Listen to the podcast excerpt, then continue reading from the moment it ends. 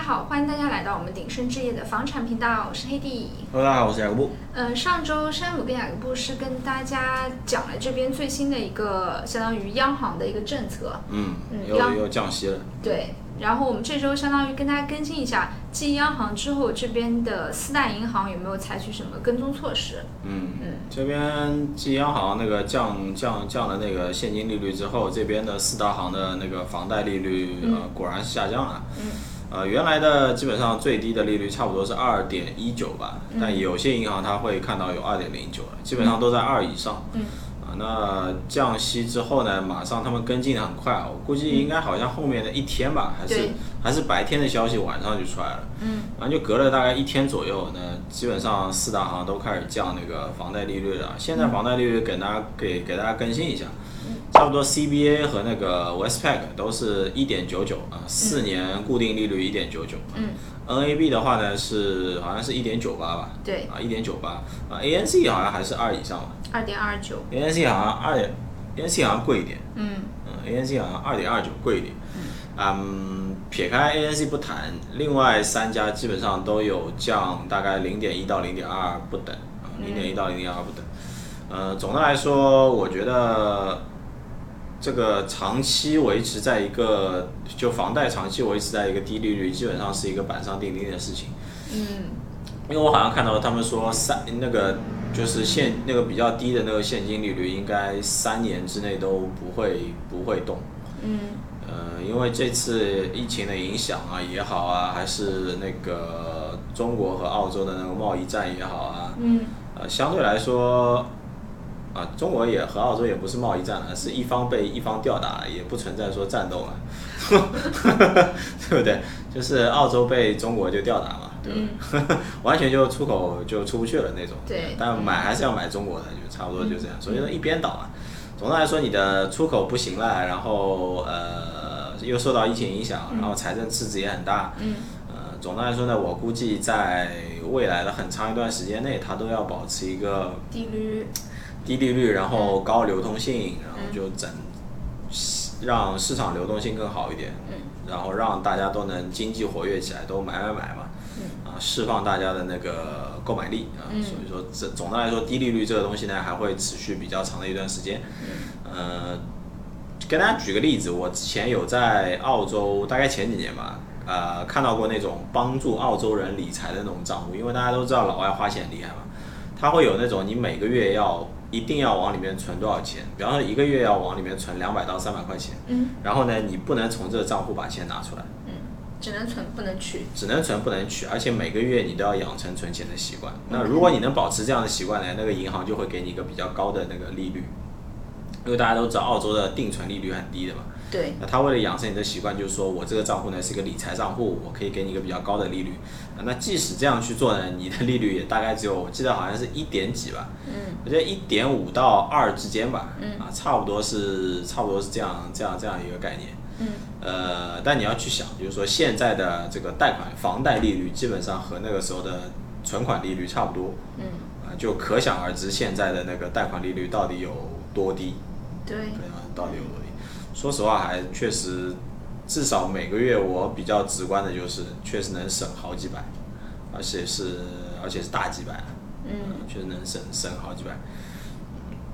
感觉还是非常明显的。所以说，嗯，大家不用特别担心，因为我觉得，不管是说你现在去签那个固定固定利率，就是固定四年期利率也好，还是不签，选择说继续观望也好，总的来说，在未来，我觉得，呃，两到三年之内吧，呃，我觉得这个利率都会保持在一个非常低的水平。那可能明年甚至有可能会继续往下走啊，这个不太确定。但是，呃，不管你现在买不买房啊，我觉得在一个比较长的周期内，我觉得都是一个比较好的机会。嗯因为银行它根据现在的利率啊，呃，它会根据一个那个平平均利率嘛，然后算你的还款能力。那现在的话，它做计算的话呢，相对来说和之前相比，它会比较宽松一点。嗯然后插插一个小插曲吧，嗯就是说，刚才我正好有看到一则新闻，就是讲那个澳洲，呃，好像联邦银行吧，说不能强制拍卖你的房子，嗯如果你还不起贷款的话。嗯，对，跟大家讲个小插曲，就说明这个在澳洲其实信誉就是信用值还是很重要的。嗯呃，在澳洲是这个样子，就是如果你的还款不是很稳定的话呢，它虽然不会没收你的房子，嗯啊但是你会留下不好的信用记录。那下次你再借钱啊，或者去签一些那种，比方说那种分期付款的东西，不管是你去超市买东西也好，去买家电也好，或者是去签一些手机合约也好，可能你就不能签了。啊，做房贷也是，你可能下一份房贷你就不能做了。因为疫情导致的也算。啊，因为疫情导致的话，你要提前跟跟银行去说，嗯，因为要提前说的话呢，他就可能会帮你免掉。但是如果是平时的话，就完全不行。嗯那这个大家肯定知道，就是说，如果你的房子不还贷款的话呢，银行肯定是要把它没收的，要把它去拿去呃法拍的。拍卖。对，那在现在来说呢，联邦银行就出了一个新的政策，它就说，如果你是在疫情之前还款都很正常。嗯啊，在疫情之后，你发现还款有困难，嗯那他说在长达十二个月的周期内，啊 OK，你都可以住在你的房子里面，哪怕你还不上钱，啊嗯，他都不会把你的房子拿去拍卖，啊，只要在十二个月之后你的还款正常了，啊，把之前的那些钱，当然银行也不是做慈善的啦，你这十二个月之内欠下来的钱，他都要叠加到后面让你一起去还了。 OK，啊，那可能，但后面你因为累加，你后面的时间比较长了，它分摊下去，其实一个月可能就多个五十块钱、一百块钱 OK，啊。总的来说啊、就是这段时间就在澳洲，它总的来说办事还是比较人性化吧。嗯